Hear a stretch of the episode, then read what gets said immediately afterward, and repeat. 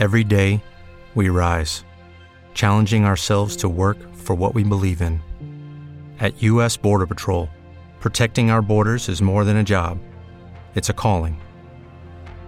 Agents answer the call, working together to keep our country and communities safe. If you're ready for a new mission, join U.S. Border Patrol and go beyond. Learn more at cbp.gov/careers. Antes de empezar el episodio de esta semana, queremos recordarles que este video es traído a ustedes gracias a Otaku, la mejor tienda de artículos de anime. Eso es correcto, se encuentra en Vicente Guerrero y Plaza de Soriana del Valle. Plaza Soriana del Valle. Es lo mismo. Ahí estamos, y hoy, y hoy yo sentiré el poder del prisma lunar gracias a Sailor Moon. Porque es la única que tiene acá. Sí. no he traído Y el más. mío es de leyendas legendarias. Claramente, la- lo de Otaku solo es esto. Salud.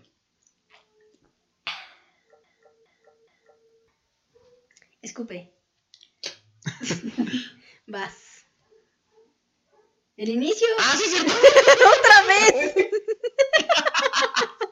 ese es el inicio. ¿El inicio? ¿Cuál inicio? ¿Cuál inicio? Ay, no puede ser. Prepárense para estos temas y más vale que aprendan. Pues cada semana uno de nosotros contará al otro las extraordinarias crónicas de lo que es común y lo que no lo es. Yo soy gracioso, pero, pero no puedo. Y yo soy la tierna, pero para nadie defensa es amar. Y esto es History Speakers. Ay, Para que vean que no es pregrabado. Este me la riega cada vez más. Ay, no. ¿Ya?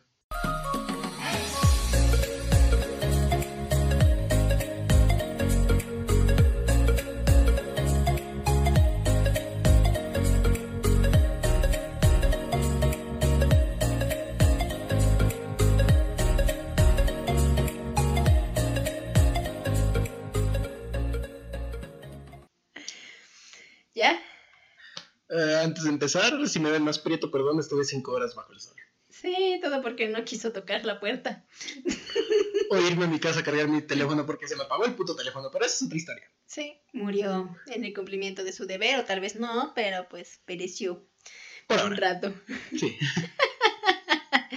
En fin, ¿De qué me vas a hablar el día de hoy? ¿O de quién me vas a hablar el día de hoy? Sí, eso va a estar bastante interesante porque seguramente este es un, un tema que al menos a mí me agrada, a mí me encanta desde que conocí todo esto. Así que espero que tengan eh, esta, ¿cómo decirlo? Esta misma euforia. Esperemos a ver. Pero bueno, te empezaré con dos ah, citas. Así que pon atención. Ponga atención. En un mundo de hombres como este, quiero avisarles que tengan cuidado. Ahí viene la revancha de las mujeres. Cuando seamos mayoría vamos a mandar y para mandar hay que estar informadas y aprender y estar preparadas. Ok. Protesten, quéjense, no se dejen, prepárense, hagan de su vida lo que ustedes desean y no lo que sus hombres les permitan ser. Amen y háganse amar. No se conformen con poco. Este será de hoy en adelante un país de mujeres. Ahora nos toca. ¿Me vas a hablar de las feministas radicales? No, ¿O de que se sacan los...? no, para nada. Ah, ok, ok, ok, ok. No, no, no, no, no. Entonces sí puedo comer aguacate. Sí, Ah, bueno. Sí, porque traigo una torta cubana y es con todo. sí, no, no, no, tú relájate. Ya, Esto bueno. no es para enojarse, al contrario, es de admirar. Ok. Frases dichas por una mujer dotada de una enigmática belleza latina, encarnó a una criatura altiva y desdeñosa que se revelaba ante el sometimiento de la mujer al macho arrogante. A medio camino entre la devoradora de hombres y el ideal de la belleza inalcanzable, representó como a nadie el arquetipo de la mujer fatal. Ok, ¿me vas a hablar de una villana de telenovelas? Por supuesto, te estoy hablando de mí. ¿De ti? Nací del 8 de abril. ¿De ti? Bueno, casi. Pero bien podría hacerlo. Ah. Nací del 8 de abril, pero de 1914. Ah, entonces no eres tú. Casi, por eso te digo. O sea que de la que me vas a hablar es tu compañera de cumpleaños. O bueno, Sí. fue tu compañera. Porque Fue mi compañera de cumpleaños. Y es ceniza o esqueleto. Fue mi compañera de cumpleaños y ahorita a ver de quién te estoy hablando y por qué es tan importante. En el rancho del Quiriego, cerca de Álamo, Sonora, Hoy te hablaré de María de los Ángeles Félix Bereña, mejor conocida como María Félix. Ah, pensé que era la de la María todos los ángeles. Esa no, esa es una jalada. Entonces vas a hablar de María. ¿Qué no María Félix eres la esposa de Pedro Infante? No, de Jorge Negrete.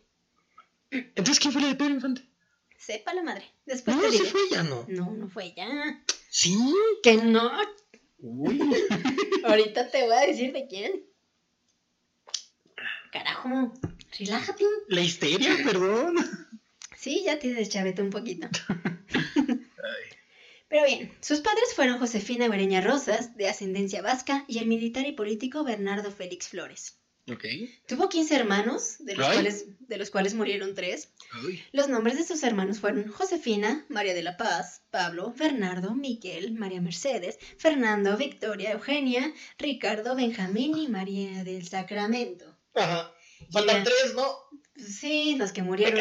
Pues los que murieron. Ah, y eso no tiene, nom- no tiene nombre, le decían el chimuelo, el, el chimuelo, el visco y la patas chuecas, ¿o Pues si murieron, yo creo que ni siquiera tuvieron tiempo de ponerles nombre. Ah. Ah. Ah. Ah. Antes de mudarse a Guadalajara, la familia pasaba la vida entre Álamos y El Quiriego, un rancho donde vivían los abuelos. Allí, María prefería jugar con sus hermanos subiendo a los árboles y montando a caballo, y otras que solo hacían los muchachos de la familia. Se apartaba de los juegos de niña con sus muñecas y comediditas que practicaban sus hermanas. O sea que era tipo lo que ahora se le viene denominando marimacha. Casi, casi. O sea, se, portaba, se comportaba como vato, pues. Era, era como esa típica. Ay, perdón, ya moví es que era como esa típica este, compañera que tenías que le decían las niñas: Vamos a jugar básquet. Y decía: No, profe, yo quiero ser portero. Sí, básicamente. Pero no. no, con, no con esa voz tan loca. De, Qué bueno. Oiga, jefe. Qué bueno que no tomé. habría salido escuchado. Oiga, jefe. Algo más fuerte. Yo no quiero, profesor. Ay, bueno, ya, ya quiere tomar Ya, su déjame taza. tomar agua. A ver, toma de tu taza.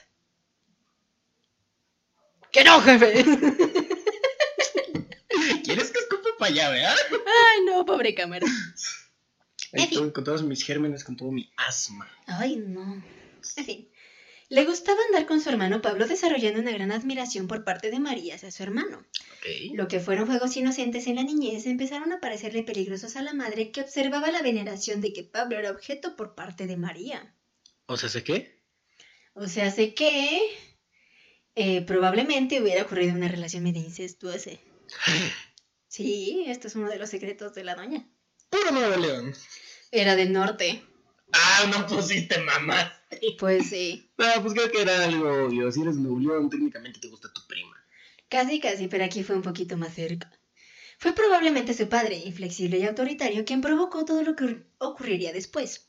En su autobiografía, la actriz confiesa haber llevado mal con sus hermanas y albergar sentimientos románticos hacia su hermano Pablo. Ok. O sea, lo negó todo. ¿Eh? Lo negó todo. Ajá, no, no, no, o sea... O sea, no ocurrió nada. Sí, no, no ocurrió. Y Ah. no porque no quisiera. Aparentemente, para evitar una posible reacción violenta de su padre, Pablo fue enviado a una escuela militar, donde murió bajo circunstancias misteriosas. Eh, lo mandaron a meter. Algunos afirman que se suicidó y otros encontraron y encontraron pruebas de ello. Sin embargo, María insistió hasta el final que lo habían matado por la espalda. Sí, es que, bueno, es México, es Latinoamérica. ¿Qué Claro. te esperas?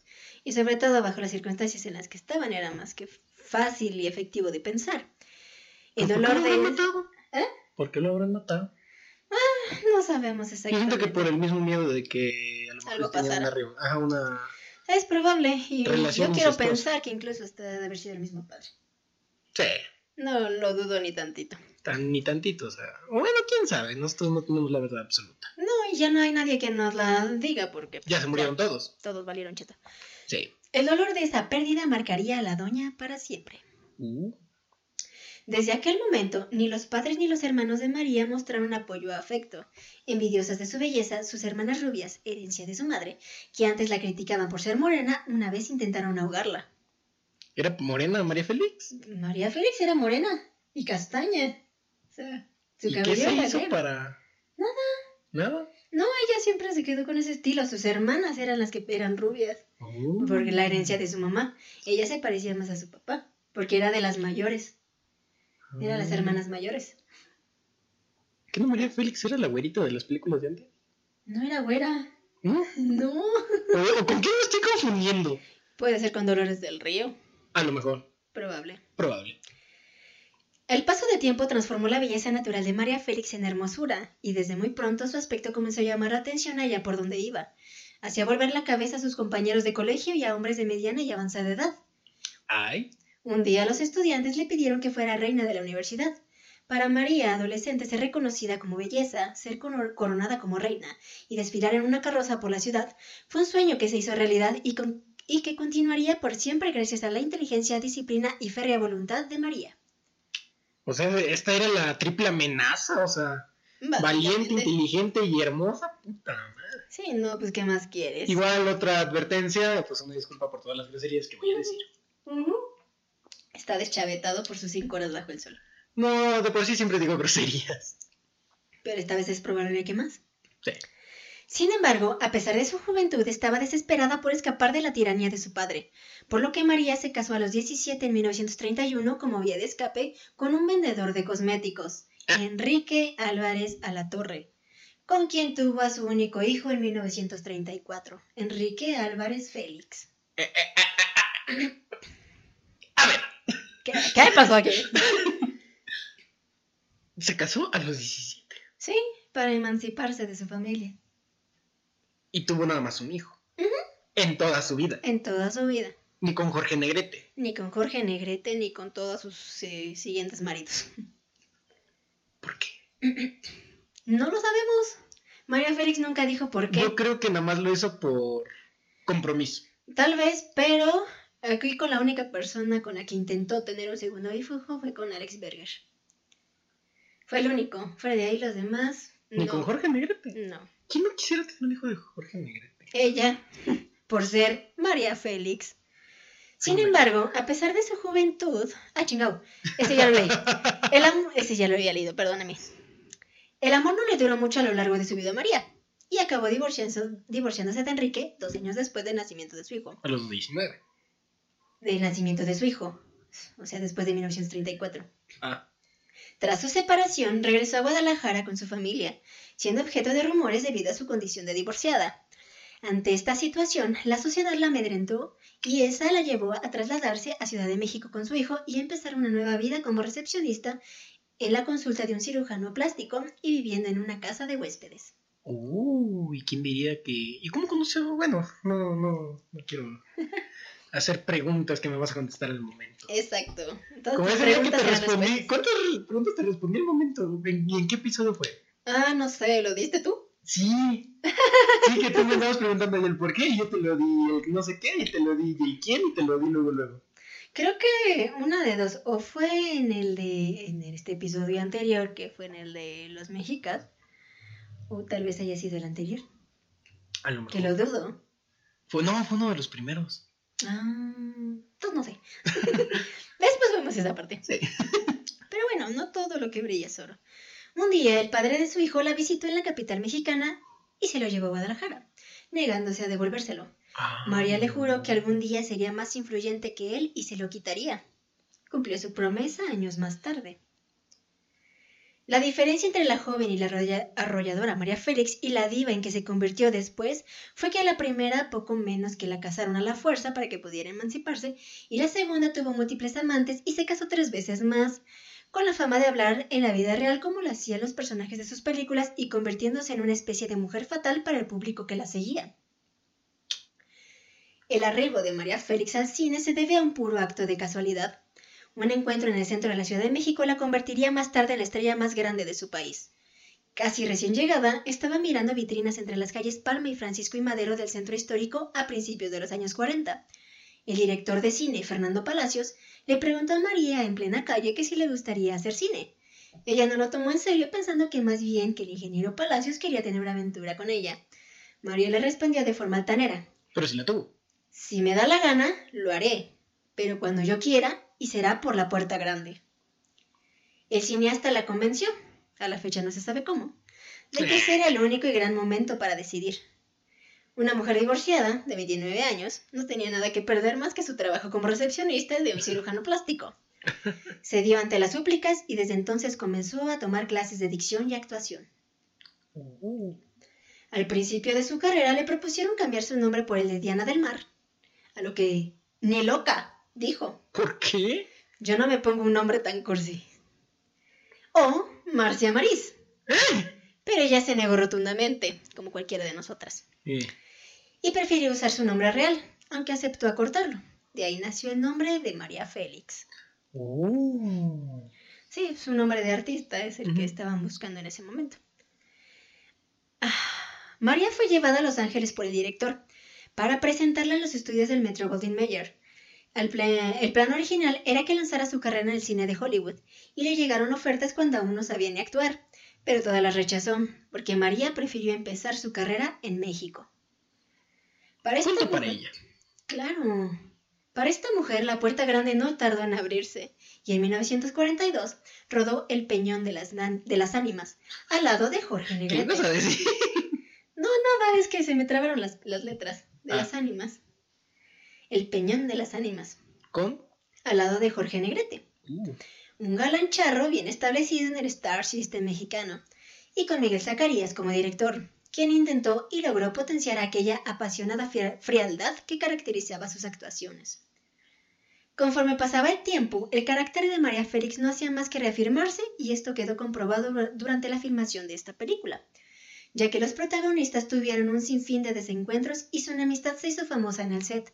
Incluso después de que filmara el, pe- filmara el peñón, el actor Jorge Negrete le preguntó con quién te había tenido que acostarse para conseguir el papel.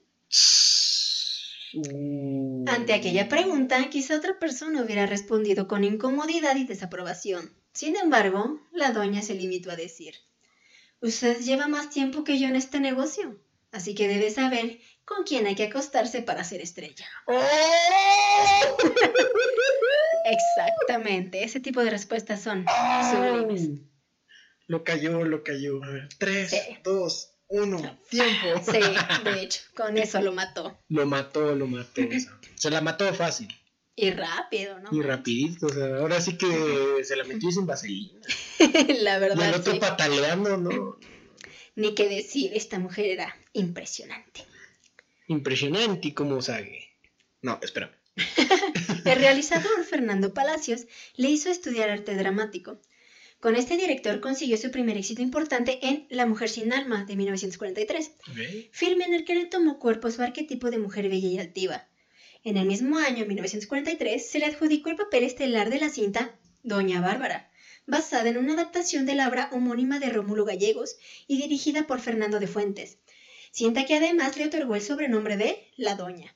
La doña. Exacto. En esta película interpreta a una mujer soberbia, dominante, cruel, la clásica devoradora de hombres, lo que en el cine estadounidense se denomina vamp, término procedente del apócope de vampiresa o mujer fatal, que habría de convertirse en su caracterización predominante a lo largo de toda su carrera cinematográfica. O sea que ella se volvió el personaje. Básicamente, lo tomó para su personalidad, porque de por sí ya era altiva, y con esto lo terminó de hacer. O sea, eso fue más que evidente. Wow. Sí, yo admiro demasiado a María Félix. Así quiero ser como ella. sí. Y ahorita vas a saber por qué. Pues ya tienes 29 y no te has divorciado y no tienes hijo. Algo está fallando ahí. y no estás en Ciudad de México. Algo, sí, sí, tenías que decirles a todos mi edad, ¿verdad? Pero bueno, era cuestión de tiempo. Sí, era cuestión de tiempo de regarla, pero pues Pero para bueno, equilibrar las cosas ya apenas voy para los 20. para equilibrar las cosas. El 16 de julio voy a cumplir 20. Sí, ven por qué mucha gente dice que él y yo tenemos algo es horrible, así que no es posible y no es probable. No. Así que no. Eso es otra Tenemos más bien como un amor fraternal. Y muy fraternal, de verdad. ¿eh? Como cualquier hermano, o sea. O sea, si no tienen hermanos, no saben a lo que nos referimos. Los que sí tenemos hermanos, tenemos ese tipo de sentimientos. No todo es romántico. Claro que no. Pero bueno, durante, Ese su, es otro tema.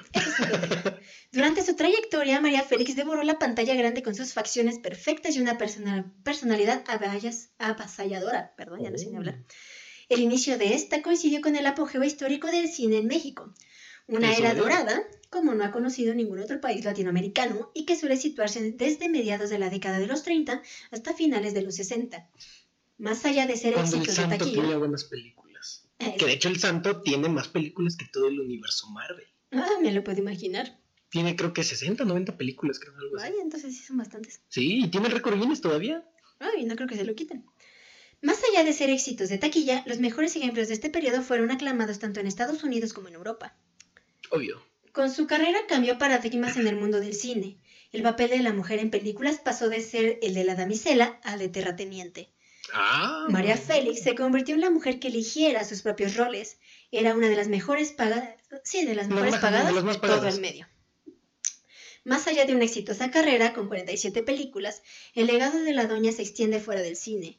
Ah. Su imagen fue símbolo del lujo, el estilo y la ex- excentricidad.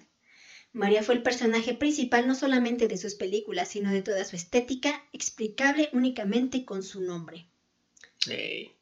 María Félix fue la inspiración para los grandes de la moda como Balenciaga, Bieber y Saint Laurent, la cliente estrella de Cartier por sus excéntricos encargos de joyas y la mujer que es hoy un ícono de estilo contemporáneo para el mundo entero. María Bonita, más que una actriz, es un símbolo cultural que salió de México para convertirse del mundo. Un personaje exótico y diferente que será siempre recordado. Wow. El estilo de María Félix recopilaba las tendencias que definieron a las actrices de la época dorada del cine mexicano y de Hollywood. Peinados altos y de ondas perfectas, pieles, hombros prominentes y cinturas ensanchadas, mezclándolos con siluetas que aún para el momento se inspiraban en la realeza europea o que venían de un, del nuevo look impuesto por Christian Dior. ¿Quién? Christian Dior. ¿Quién es ese Dior? Chris- Christian Dior. Es francés, de seguro. Pues este Christian Dior es uno de los más grandes de la, de la moda en todo el mundo. Uh. Y digo, y no solamente por la moda, también ha sido por las joyas y también me parece que los perfumes. Ah, pues yo no tengo joyas, no tengo perfumes, no tengo moda. Sí, por eso no sabe de qué estamos hablando. María. Félix logró adueñarse Pero yo tengo otras cosas buenas. Tienes una bella personalidad. Sí.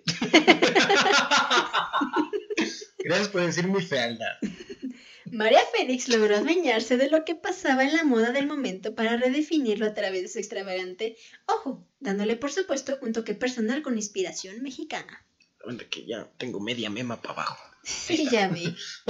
Te estás yendo, güey. En sus vestidos predominaban los flecos y las cinturas ajustadas, las mangas de globo y el corset. La actriz creó un personaje distintivo adornando su cuerpo con vestidos estampados de flores. Un vestido de María Bonita significaba volados de bolero y estampados de lunares, los que Mm. adornaba siempre con su lujosa joyería y pañuelos al cuello. Cada atuendo de María eh, demostraba el temple, pero también la clase de su personaje. Era una frecuente de los caftanes y bufandas que envolvían su cabeza. María se inspiraba en México y sus trajes tradicionales. Iba de botas, sombrero y muchas veces vestía al estilo de China poblana. Ah, ¿qué? Eh, para que vean. Eh, Esta sí era mexicana, no como sus Sí, tarugadas esta de sí. hoy en día. Exactamente. Esta sí llevaba a México En en, la piel. todo. Solo por eso. México en la piel. Solo Salud por. María Félix. Se lo merece. Sí, al fondo, hasta el fondo. No tanto porque me ahogo. Sí, yo ya no tengo mucha agua. De hecho, ya ni tengo, miren. es mi No, bueno, ya te la vas a acabar. Es que sí le tomé tantito en misteria, ¿verdad? Sí. Me hubiera comprado otra agua. Muy probablemente eso hubiera sido práctico.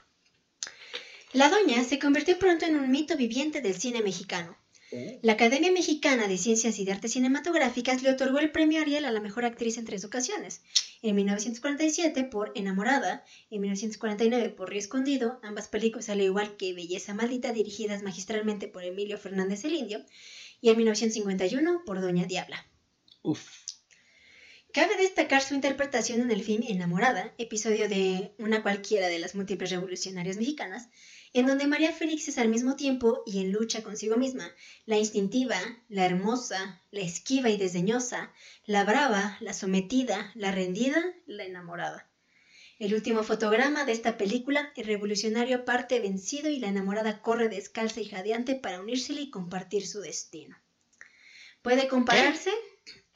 ¿Qué? Ajá, a ver, a ver, espera. A ver, a ver. a ver. El último fotograma de esta película, te lo estoy narrando, es el revolucionario parte vencido y la enamorada corre O sea, él descalza, estaba ya tirado casi modo tieso.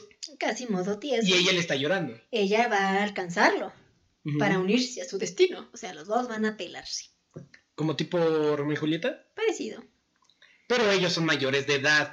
Sí, o sea, es- esta historia sí está bastante bien hecha, o sea, no es cualquier jalada.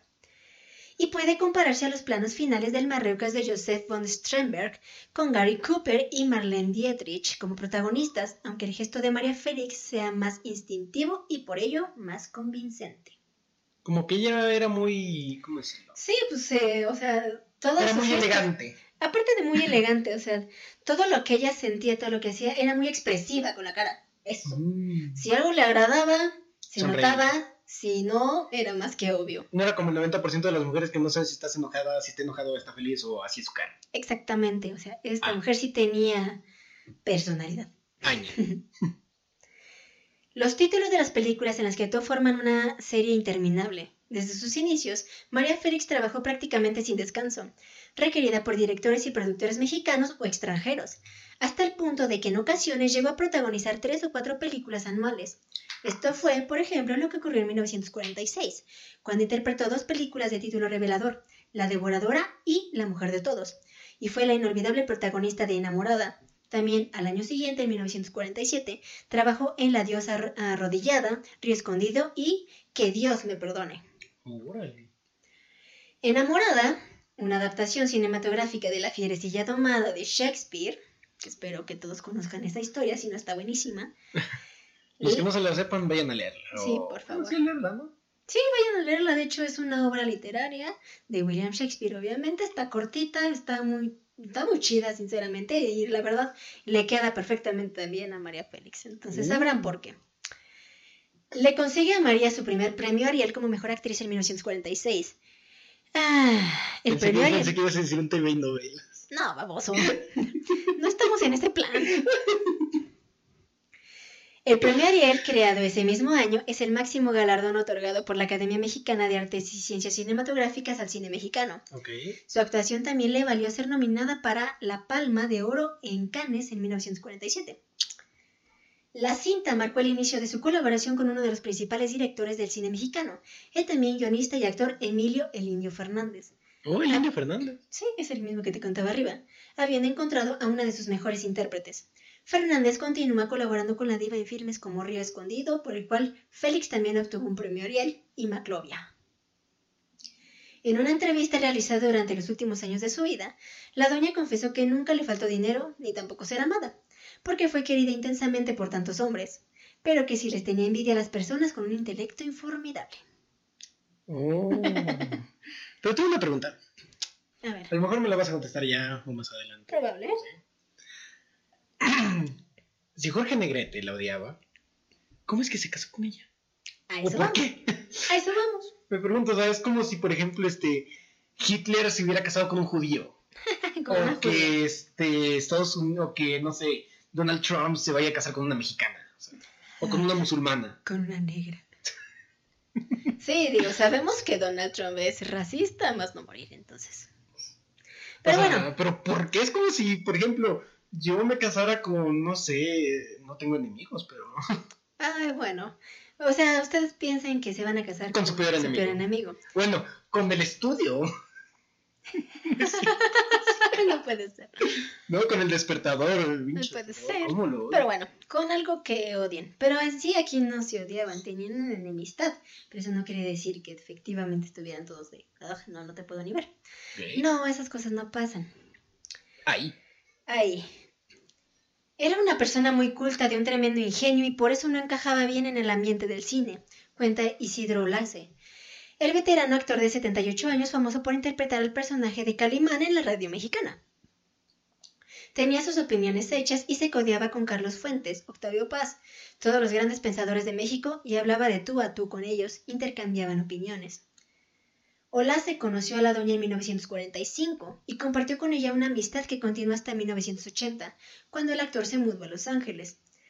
A finales de los años 60, a pedido de la misma Félix, Olace dirigió el único Sí, el único radioteatro en el que participó la diva, una adaptación de Doña Bárbara.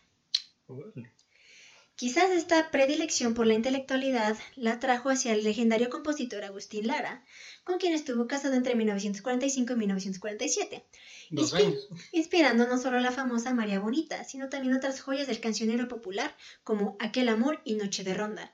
Junto a Lara, María pasó a formar parte del epicentro de la cultura mexicana en los 40. Uh. ¿Por qué no Agustín Lara era el director de cámaras de vecinos? Ay, por favor.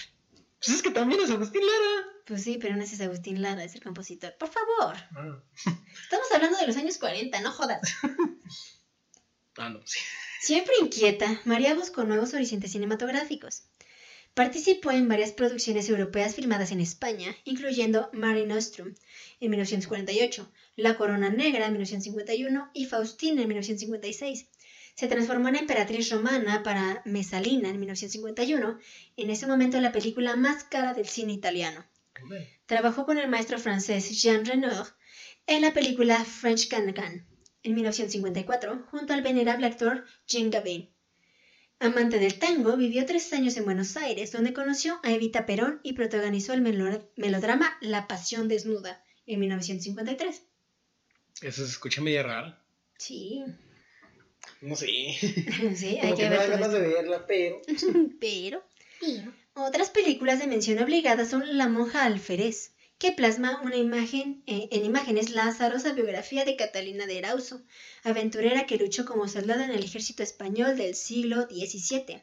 O sea, como una Mulan. Parecido, pero pues aquí era una monja. Yo quiero suponer que la metieron al convento. ¿Mm? Amok, adaptación de la novela de Stefan Zweig, realizada en 1944 por el director Antonio Montplet. Mar Nostrup, sí, Nostrup, de 1948, cinta un tanto artificiosa que corresponde a su etapa española, donde la servir sumisión de la línea dramática al lucimiento de la belleza de María Félix no solo perjudica la continuidad y eficacia, sí, eficacia del relato, sino que daña también la sinceridad expresiva de la propia actriz y, y su posible identificación con la heroína. Entonces quiero suponer que esto fue algo muy fantasioso. Puede que sí. Hechizo trágico de 1954 y La Bella Otero de 1954 también. Biografía no excesivamente fiel de la famosa cuple- cupletista española Agustina Otero, más conocida como La Bella Otero.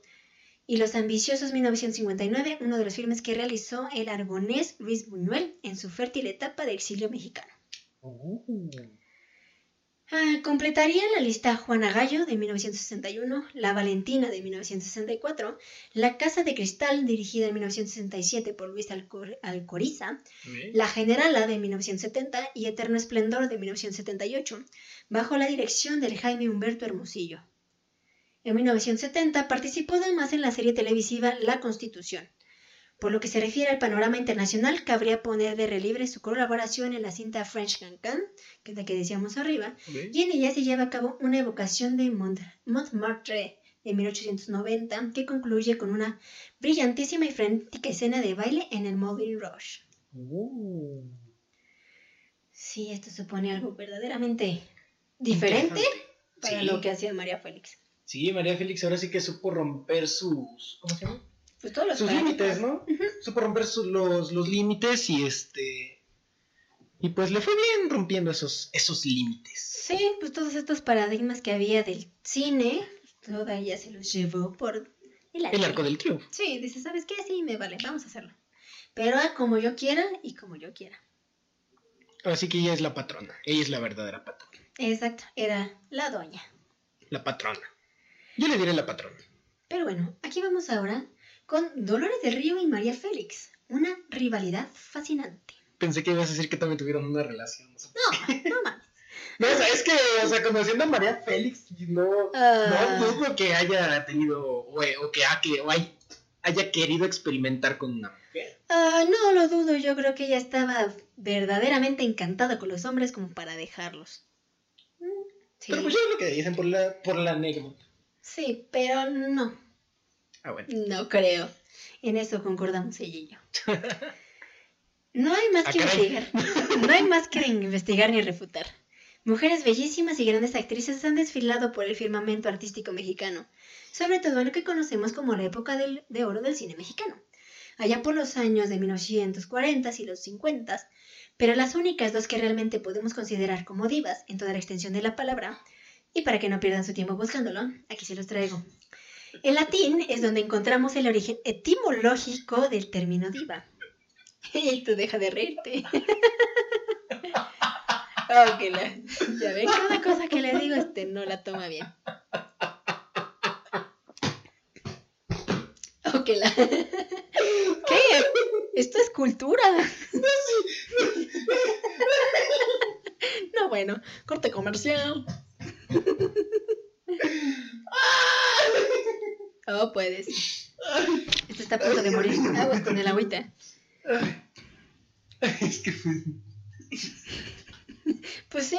es que dijiste latín y luego, luego, ¿por qué no? Es que. Oh, pues. Exactamente procede de diva, que puede traducirse como diosa. La idea de diva suele emplearse para calificar a una figura del espectáculo que es muy famosa. Y se trata de grandes estrellas que sobresalen del resto por su popularidad y el talento. Que aquí, pues como sabemos, son Dolores del Río y María Félix. Eran las dos divas. Exacto. Y Resulta ellas sí podían cantar la de Nadie pasa de esta esquina, aquí somos las las divinas. Exactamente. Que nos ponen gasolina de verdad. Esa mera. Esa mera.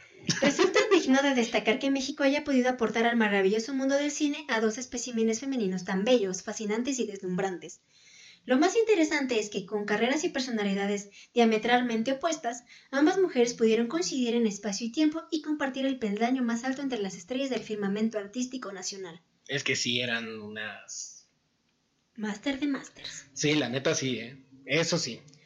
Esas eran mujeres. Esas sí Esas eran eran, esas mujeres que imponían. Exacto, esos sí eran mujerones. Mujerones, patronas. Exacto. Pero bueno, Pero Era, sigamos. era inevitable entonces que las comparaciones surgieran entre una y otra. El público se dividió en dos grupos, los defensores acérrimos de la doña, que la defendían a capa y espada, exaltando su belleza, altivez y fuerte personalidad, y los seguidores de Lolita, que exaltaban, de Lolita, pues sí, Dolores, Era la más buena bonachona, se escuchaba. que exaltaban su elegancia, majestad y garbo. Ambos grupos, por supuesto, denostaban a la rivalidad, antes que Verónica Castro y Lucía Méndez o Paulina Rubio y Talía, guardando obviamente la distancia en cuanto a estrellato, importancia y categoría. Ok. La empresa y el público se dieron vuelo en la rivalidad entre Dolores y María. Pero, ¿cómo surgió esta rivalidad? Con una Por- puesta de cabelleras como lucha. ¿Eso? ¿O existió realmente? Ah. Ah, O sea, ¿me estás, me estás diciendo que existe un multiverso? Ah, no, espérame, espérame, espérame. espérame. Este. ahora ya hay otro multiverso, hay otro gati. hay otro what if, entre Dolores del Río y María. Félix. ¿Te imaginas que si se hubieran agarrado del chongo? Ah, yo Que creo no creo, que- porque eran muy Sí, la- educadas, muy... La verdad eran muy educadas una entre la otra, pero yo creo que si hubieran agarrado el chongo, quien hubiera salido ganando es María Félix, porque es así, se agarraba fregadas. Ay, sí, si se subían los árboles, imagínate que se cae, ya hizo costra. Por eso digo, esa sí se agarraba La fregadas. Lolita se escucha como más, este, más bonachona, o sea, ¿sabes? Sí, educada, más- pero, educada, pero que Más ve- niña, Ajá, ajá, ajá, más, más delicada, por así Sí. decirlo. por decirlo de alguna forma. Más delicada, pero obviamente de, no insultarla, sino delicada de, pues, de una dama. Exacto, ella era más una dama que María Félix. Ajá, y María Félix era la patrona. Exactamente. Pero bueno, aquí vamos a enlistar un par de detalles sobre esta guerra campal entre dos diosas del séptimo arte. María- se puede chiflar. Ah, sí, tú sí sabes, yo no. María Félix debuta en el cine mexicano en 1942. Ok. Dolores lo hace un año después, luego de una larga e importante carrera en Hollywood. Así que prácticamente ambas irrumpieron al mismo tiempo en la escena nacional. Ok. Se dice que fue un anuncio de un cosmético de un espectacular en una importante avenida en la Ciudad de México lo que desató las comparaciones. La publicidad contenía las fotos de ambas estrellas y una frase que decía más o menos así. Con el saludo de las dos mujeres más bellas de México. Ok. Fue en 1945 cuando am- ambas mujeres se vieron involucradas por primera vez. En una disque rivalidad. Exacto, un error de mensajero envió a María un guion de cine que era para Dolores y viceversa. María filmó Vértigo, una historia sobre una mujer madura enamorada de su yerno. ¿Qué? Historia óptima para Lolita dada su edad y personalidad. No, no, a ver, a ver, a ver, a ver. ¿Qué? ¿Cómo se llama la película? Vértigo. Vértigo. Sí, qué cosa tan extraña. No seas. Bueno, Eso, Eh. algo que no se haya visto en Ecatepec. De hecho.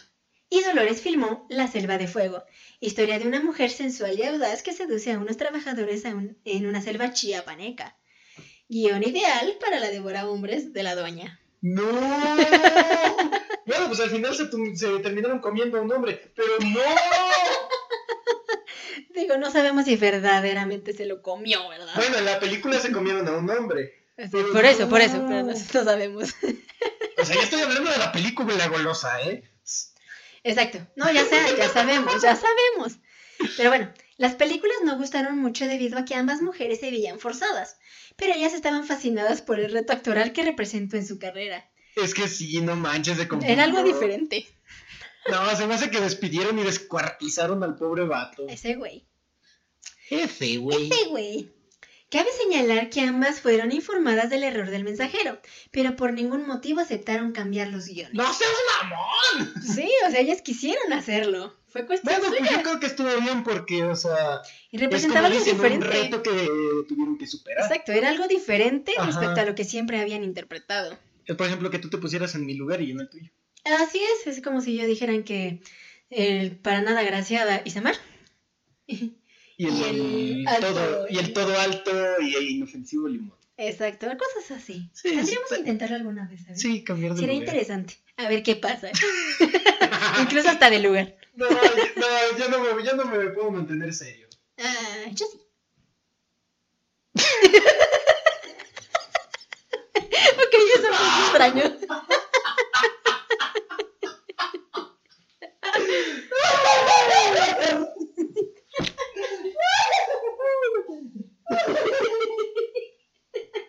Eso fue extra. Nos tuvimos que tomar un pequeño. ¿Cómo decirlo? Break. Break para que se le pasara. Comer pizza me, me alivianó la histeria. Sí, ya, ya, ya se le bajó. Yo creo que ahorita ya está en contexto. Creo. Ojalá. Ojalá. Del Puy. Ah, sí, seguimos aquí de que por ningún motivo aceptaron cambiar los guiones. Ajá. Así que ambas tenían muchas amistades en común. Sí. Entre ellas destacan el escritor Salvador Novo, el diseñador Armando Valdés Pesa y los artistas Diego Rivera y Frida Kahlo. Lupe Rivera Marín, hija de Diego, cuenta que ella llegó a ver a ambas mujeres en casa de su padre y que María ignoraba a Lolita cuando llegaban a encontrarse de visita en casa de los Rivera.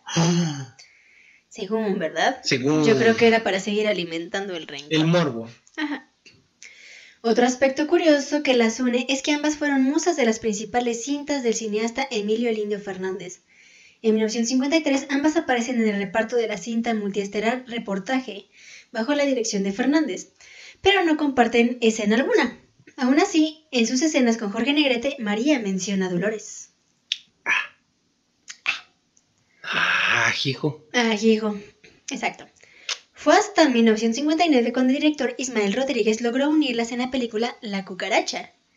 Ah, o sea que los dos son en una sola película. Ujú. Como Box Bunny y, Mike- Y Mickey Mouse. Mickey Mouse. Sí, algo así como las de Roger Rabbit. Iba a decir Mike Wazowski. Mike Wazowski. Eso sí lo creo un poco improbable. ¿Quién sabe? Habrá que esperar. Si pudieran unir a estas dos, yo creo que eso también es posible. No. Deja Warner fuera de Disney. Para tal odisea, el cineasta tuvo hasta que hipotecar su casa para cubrir el elevado salario de ambas. Y todo porque María rechazó a Elsa Aguirre como, como coprotagonista. Ella dijo, que me traigan a Dolores del Río. Nunca imaginó que Lolita aceptaría la oferta. La única condición de Dolores es que ambas compartieran el crédito estelar. La doña hizo concesiones. Incluso la historia se modificó para dar mayor peso a Dolores en la misma. Aún así, se dice que María exigió al director, a escondidas claro, cobrar un peso más que su rival. El chiste era estar por encima de ella. Ah, ¿y qué pasó con los salarios? ¿Quedaron justos o sí caso? Pues quién sabe con esto de que tuvo que hipotecar hasta su casa, entonces no sabemos qué. qué- Yo siento que quedó igual para darle un, a, a la patrona. Yo creo, tantito nada más. O sea, para estar con las hijos hay que ser tantito culero. Tantito. Un poquito, o más sea. para que sepan de dónde se viene. Que, que no son este, invencibles. Exacto. Lo cierto es que gracias a esta película ambas mujeres comenzaron una relación amistosa. Ah. Se llamaban cariñosamente Maruca y la Chata. Maruca y chato, no. Maruca y Chata, no, imagínate. No, no, no, no, no. Pero está chido, ¿eh? Sí. Es como si, por ejemplo, tú me dijeras dientes chuecos y yo a ti enana. Sí, nos decimos. Nunca, nunca me has dicho dientes chuecos. Ah, tú solo lo pensé. Desde ahora ya va a ser la Minion, señores. Sí, lo soy. La pitufina, Lo soy. la chapulín. Por supuesto.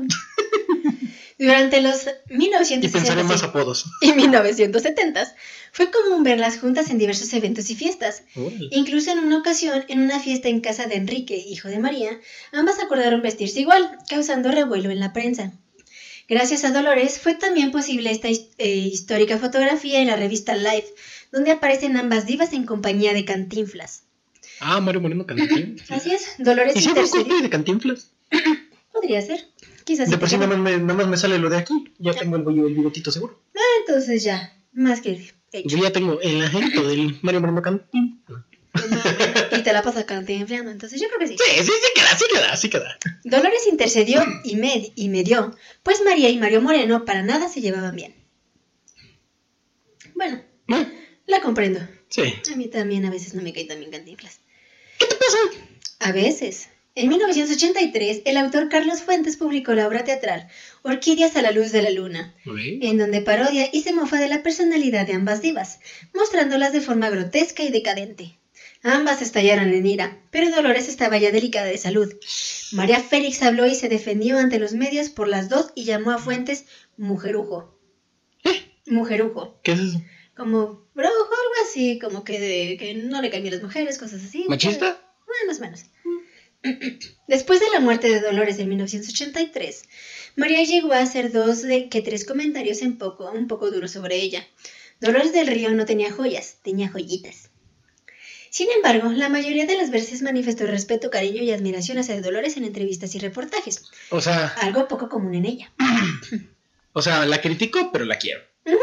Es algo casi como de, es una víbora, pero es mi amiga. Igualito. Digo, no, es- pasa muy común entre Como mujeres. las amigas de hoy en día. Exacto, pasa muy común. Como las comadres de lavadero, ¿no? Dolores del Río era una gran señora. Dolores era aparte. Tenía un comportamiento de princesa. ¿De verdad Dolores del Río cuándo murió? En 1983 te lo acabo de decir. Ah, perdón, es que no escuché bien. Era una mujer muy inteligente, de primera clase y divertida. Yo quise mucho a Dolores y guardo un magnífico recuerdo de ella. Ah. La Dolores del Río era esposa de Pedro Infante. Quiero suponer que sí.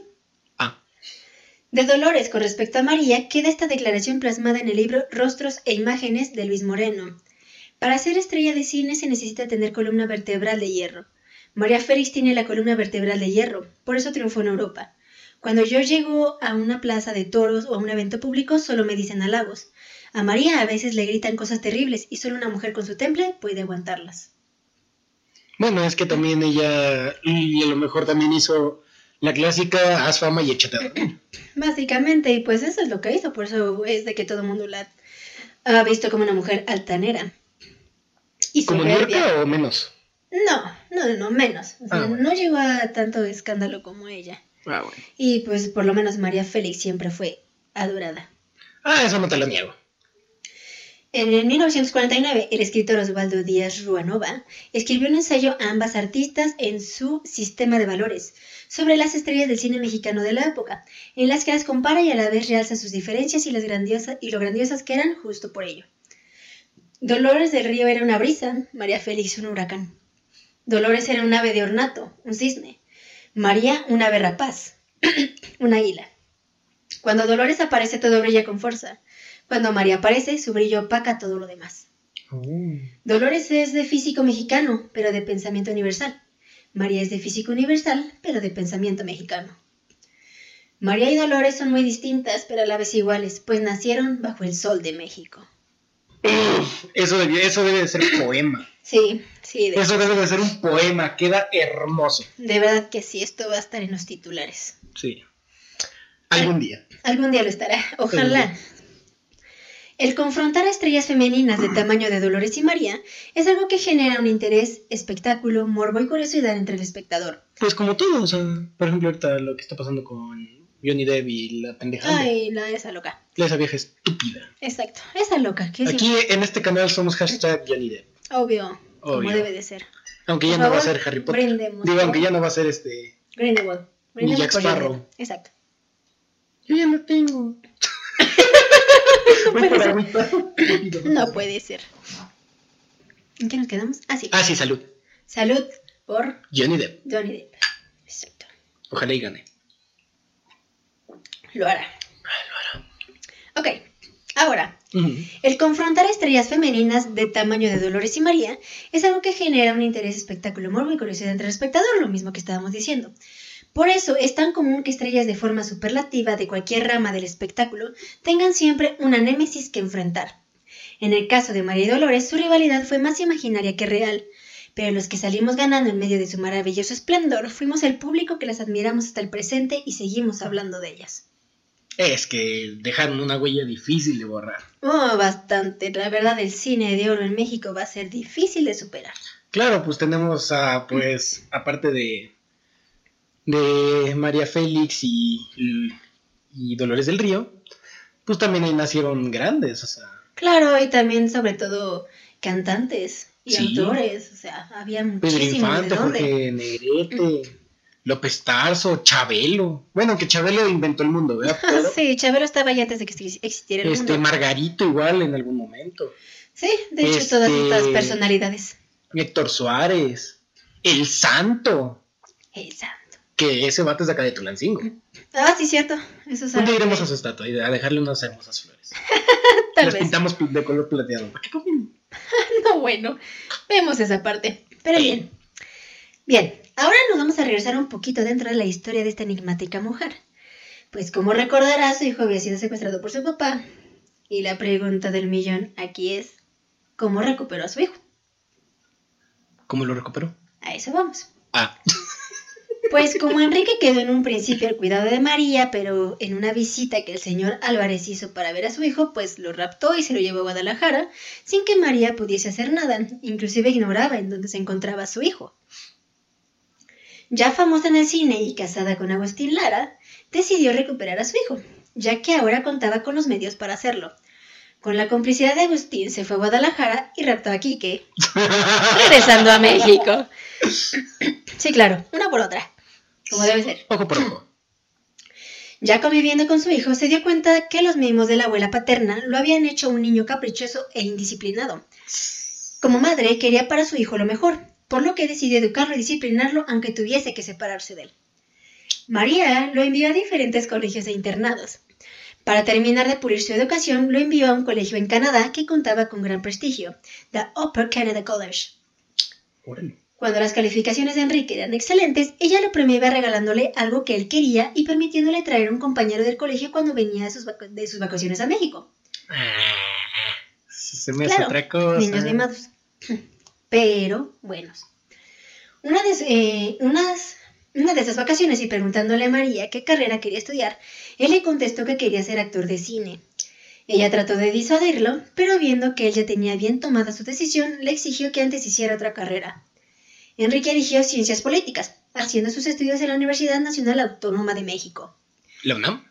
la UNAM Ah, graduándose con altos honores. Ya con el título en mano, expresó su deseo de comenzar una carrera cinematográfica. María le habló de los inconvenientes y responsabilidades que exige el espectáculo, lo aconsejó y apoyó siempre. bueno.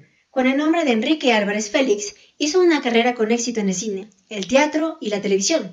Se convirtió en un buen actor y también un público devoto que le seguía a todas partes reconociéndole así su talento. Orgullosa del éxito de su hijo, María asistía a las funciones de estreno de sus obras de teatro. Develó placas de cientos de representaciones de obras como Drácula, El hombre de la Mancha, Mame, El retrato de Dorian Gray, No mames. y sí, y muchas otras donde demostró su talento artístico. Qué barbaridad, esto no se puede tomar nada en serio. Sabía que te ibas a reír en esa parte.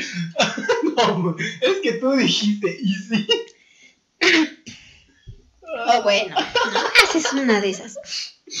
Ya, dale. En la vida privada eran grandes amigos, hablaban de sus proyectos y los consejos eran de María Enrique y viceversa. Cuando ella estaba en París, él estaba al pendiente de las casas de México y Cuernavaca. Durante toda su vida, Enrique coleccionó fotos, películas, pinturas y cuanta cosa se publicara sobre María Félix. Era su admirador número uno. Ah, qué bonito. Sí, la verdad, qué bonito. Este Qué bonito, qué bonito este carnal. O sea, han- primero, pues lo separaron de su jefa. Después se volvió un hijo de la jodida.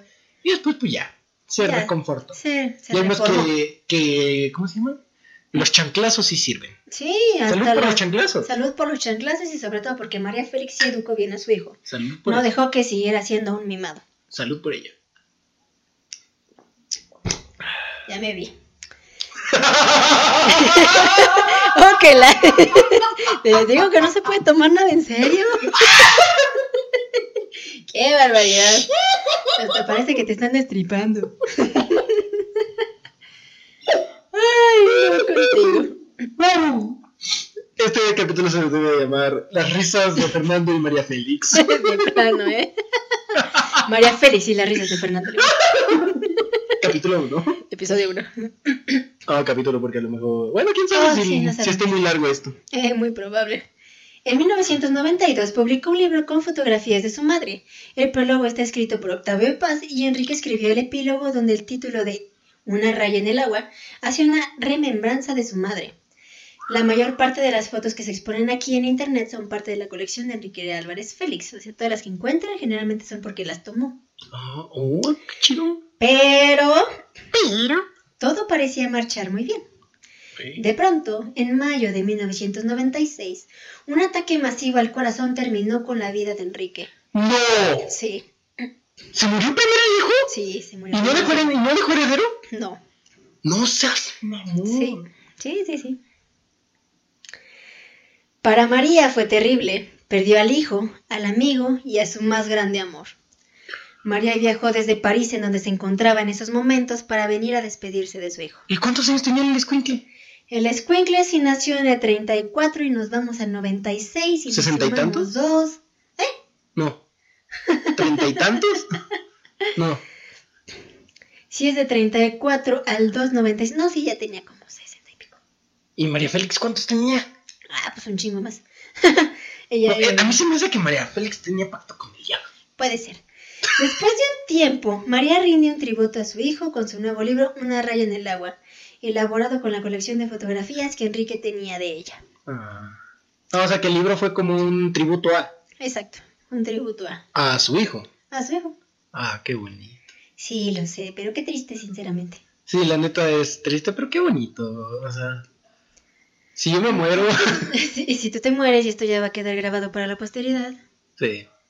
Si tú te mueres, ¿qué? Ah, sí. ¿Qué, qué va a pasar si te mueres? Este, no sé, este, voy a maldecir a todo Pachuca. Ah, no, bueno. Es En tu lecho de muerte, por favor, para que sea más verídico. ¿Eh? Que en tu lecho de muerte. Sí, en mi lecho de muerte. Y quiero que me incineren. Ah, bueno, ya que Y ya, este, y ya que mis, y mis cenizas las avienten en tres lugares. Ah, ok. Y mi urna sea enterrada con alguien. ¿Qué diré después? Ah, ok, pero pues si ya no hay cenizas en la urna, ¿para qué la van a conservar? Recuerdo. Ah, nomás en recuerdo queda. Esa era una canción, ¿no? Así es. ¿De quién era? Después te digo. Es el recuerdo. La gente que escucha sabrá de quién es. En fin, ahora te vamos a Es una contar. mujer, ¿no? No, No, no es el recuerdo que era. No, más hace- un no. puño de tierra. En fin, ahora vamos con los amores de María Félix. No, se me, descon- me desconecté bien precioso. Sí, ya lo noté. Ahora sí, ya prosigue. En fin, los amores de María Félix. Agustín Lara. Fue motivo de admiración desde la adolescencia de María. Solía decirle a sus hermanas, un día me voy a casar con ese señor que canta tan bonito. Y mira, Cuando se conocieron, ya ella trabajaba en el cine. Él la empezó a cortejar y finalmente se casaron. ah, qué bonito. Los periódicos de la época no daban crédito a la relación. No entendían cómo una belleza como María pudiese enamorarse de una gente con el físico de Agustín. ¿Y cómo era Agustín? Horrible, el flaco de oro. Con él asistía... ¿No era la muerte de Macario? No, ¿O estaba más flaco? no, más flaco. Después te enseño una foto de Agustín Lara. Ay, esto me está dando miedo. No, no, no es tanto, no exageres. Pero pues la verdad es de que Agustín Lara no era una belleza definitivamente, pero era un gran compositor y tenía una voz muy dulce. Ahí es donde decimos que el interior cuenta. Muy probable, pero pues aquí no les duró casi nada. O el tamaño. Con él asistía a los toros, donde la A pareja causaba expectación. No, bueno. Pero bueno, con él asistía a los toros donde la pareja causaba expectación. Agustín Lara y María Félix se casaron en una boda con amigos de eh, en 1945. Ok. Luego de la fiesta en la casona de Polanco, la pareja se fue de luna de miel a Acapulco. Según un testimonio del escritor Carlos Men- Monsiváis, Lara escribió la canción como modo de reconciliación después de una pelea que tuvo la pareja durante su luna de miel. ¡Oh, qué la! La escritora Guadalupe Loaesa... ¿Monsiváis quién es? Ay, no me acuerdo. Carlos Monsiváis, porque Sí me suena, pero no me en acuerdo. una familia de 10 de hecho lo dicen. Ah, ok. Pero pues, bueno, yo parece no veo, Carlos tanto, Monsiváis. no veo tanta televisión, entonces... Yo les diré, solo la familia de 10. Está Ok. chida. La escritora Guadalupe Loaesa recuerda en su libro Mi novia, la tristeza, el recuento biográfico más completo, informado y original que se haya escrito sobre Agustín Lara. La pareja se hospedó en uno de los bungalows de lo- del hotel del Papagayo, sí, del El Papagayo, papagayo. frente Sí, a la papagayo. playa, siempre es la playa de Hornos, misma que utilizó Lara como inspiración para los famosos versos. Acuérdate de Acapulco, de aquellas noches, María bonita, María del alma. Acuérdate que en la playa, con tus manitas, las estrellitas las enjuagabas. Ah, Fue a partir de esa canción tipo vals que a María Félix también se le empezó a conocer como María Bonita y el resto es historia. Hoy es una de las canciones románticas más famosas de Agustín Lara. El éxito de María en el cine iba en aumento y fue cuando Agustín empezó a celarla. Ella, que ya tenía la experiencia de su exmarido, pues pensó en dejarlo, ¿verdad? obvio. En esta época de su vida, más bien en esta etapa de su vida, Agustín Lara compuso muchas de sus más bellas canciones, varias de ellas dedicadas a María. Una oferta para filmar en Europa ayudó a la decisión de María para tomar la decisión de divorciarse de él. Órale. Todo por un trabajo. Pues Bueno, también porque ya se estaba rompiendo esa relación. sí, es que dicen, no, mira, aquí ya no, no me está conveniendo, se está poniendo medio alocado y yo no estoy haciendo nada, entonces no. No, entonces sí, sí. Esas cosas no deben de ser, eso deben aprender, por favor. Por favor, sean como Si ya las cosas no van bien, sálganse de ahí. No Sí. importa que lo quieras y lo ames con todo tu corazón. aunque ya tengan no sirve. Exacto. Ya no sirve, ya no se puede, no hay reconciliación. Punto. No como Lupita. No como Lupita. Exactamente, que ya hemos hablado muchas veces de ella en el podcast. Exacto, pinche ¿Desde cuándo empezamos a hablar de Lupita? Ay, no sé, pero pinche Lupita. ¿cuál Ya tiene como seis episodios, ¿no? No, yo creo que tiene más. y todavía no acaba el chisme de Lupita. No, eh, porque ahorita me llegó más chisme, me llegó más Aquí, chisme. Lupita. Bien, ahora vamos con Diego Rivera. A ver, Diego Rivera, Diego Rivera. Diego Rivera, el de Diego 500 Rivera. pesos. El de 500 pesos. Ese Diego Ese Rivera, Diego Rivera. el esposo de Frida Kahlo. Ese Diego Rivera, Pero espérate. ese animal tan feo. Ese anima está feo, pero ahorita te voy a explicar esta situación. Diego Rivera conoció a María, le ofreció ir a su casa y pasar el resto de su vida pintando lo que a ella le gustase, retratos, paisajes, etc. Ella se reía mucho de sus ocurrencias y la imaginación de Diego, pero ya cuando él le propuso matrimonio, vio que la cosa era más seria. Siendo también amiga de Frida, toda la idea le parecía muy extravagante, sobre todo cuando recibió la carta de Frida en la que le pedía que se casara con Diego. O sea, pero. ¿Qué? Espérate. Habló con ambos para tratar de aclarar las cosas, pero él siguió enamorado de María toda su vida. Le pintó varios retratos y cuando ella no tenía tiempo de posar, él amenazaba con hacer el cuadro, pintar el rostro de María, pero con los ojos de Diego Rivera. Así que, esto ténganlo en cuenta. Una cosa es los amores de María y otra muy diferente, los enamorados de María. Por su vida pasaron tantos amigos que casados, solteros, divorciados, muchos de ellos terminaban enamorándose de ella. Por supuesto, sin ninguna esperanza. Nada más le gustó a Diego Rivera, pero ella no le hizo caso. ¿Qué? Piñas. Exacto. Ah, ah, Ajá. Reacciona, por favor. a ver. Va de nuevo. Diego Rivera se enamoró de María Félix, estando casado con Frida Kahlo. Bueno, aunque sabemos la historia de estos dos Sí, claro, ya conocemos la historia de estos dos. Pero el otro, ¿por qué acepta? O sea, quería una pareja poliamorosa, qué chinos. ¿Quién? ¿La Frida? No, pues la Frida decía, sí, ya está bien, cásate con él, yo ya no quiero nada, me quiero morir. Ya sabes que Frida Kahlo era una sufrida. Pobrecito, pues sí, pobrecito, imagínate, se la pasó casi todo el- toda su vida en, en camilla. Pues sí, pero bueno, también fue por loca. Eh, no te lo niego. Entonces, en una dijo, sí, está bien, ya, no te lo dejo. Y pues la verdad te dije, ay, ¿sabes qué? Aquí se partió una casa y cada quien para su raza. Entonces, Aquí no. se rompió una jega y todos a la hermosa comodidad de sus casas, por favor. Exactamente, no vaya a ser. Entonces dijo, ¿sabes qué? Ya vámonos. Ahí muere, Mi lo voy. mi lo voy. ¿Te imaginas que así se haya, que haya un retrato así de María Félix toda hermosa, pero con los ojos de Diego Rivera? A lo mejor habría, pero la verdad, conociendo a Diego Rivera y la fascinación que tenía por la belleza de María Félix, lo dudo un poquito. Pero bueno, Pero bueno. continuamos con Jorge Negrete. Uf. Ahora sí, en medio del escándalo, María regresa a México. La recibe Crox Alvarado en el aeropuerto y le dice que va en representación de Jorge Negrete, el cual siente mucho no poder estar presente para recibirla. María lo mira extrañada, aún se acuerda las dificultades que tuvo con Negrete durante la filmación de El Peñón de las Ánimas. La doña llega triunfante del extranjero. Le tienen organizados varios festejos. En uno de ellos, Negrete hace acto de presencia y empieza a cortejarla. Ella no deja de extrañarse, pero él la cortejó a todo lo grande. Serenatas, llamadas por teléfono, flores, regalos, etc. Finalmente le propone matrimonio y María acepta. Entonces, que es Jorge Negrete? ¿Qué te Es que era, esperabas? Jo- O sea, era Jorge Negrete. Es como si llegara Pedro Infante igual te cortejara. Ay, bueno, sí, Pedro Infante. Es que, es, es que también es Pedro Infante. Es Pedro Infante. Ay, sí, lo sé. O sea, dos, dos hombres, ah, verdaderos hombres alfa mexicanos. Oh, sí, definitiva. No, sí. Sin decirme, "Ven, sí, ya. Ajá, nada De más, una. Nada más nos gusta decir Laura y tú, acepto.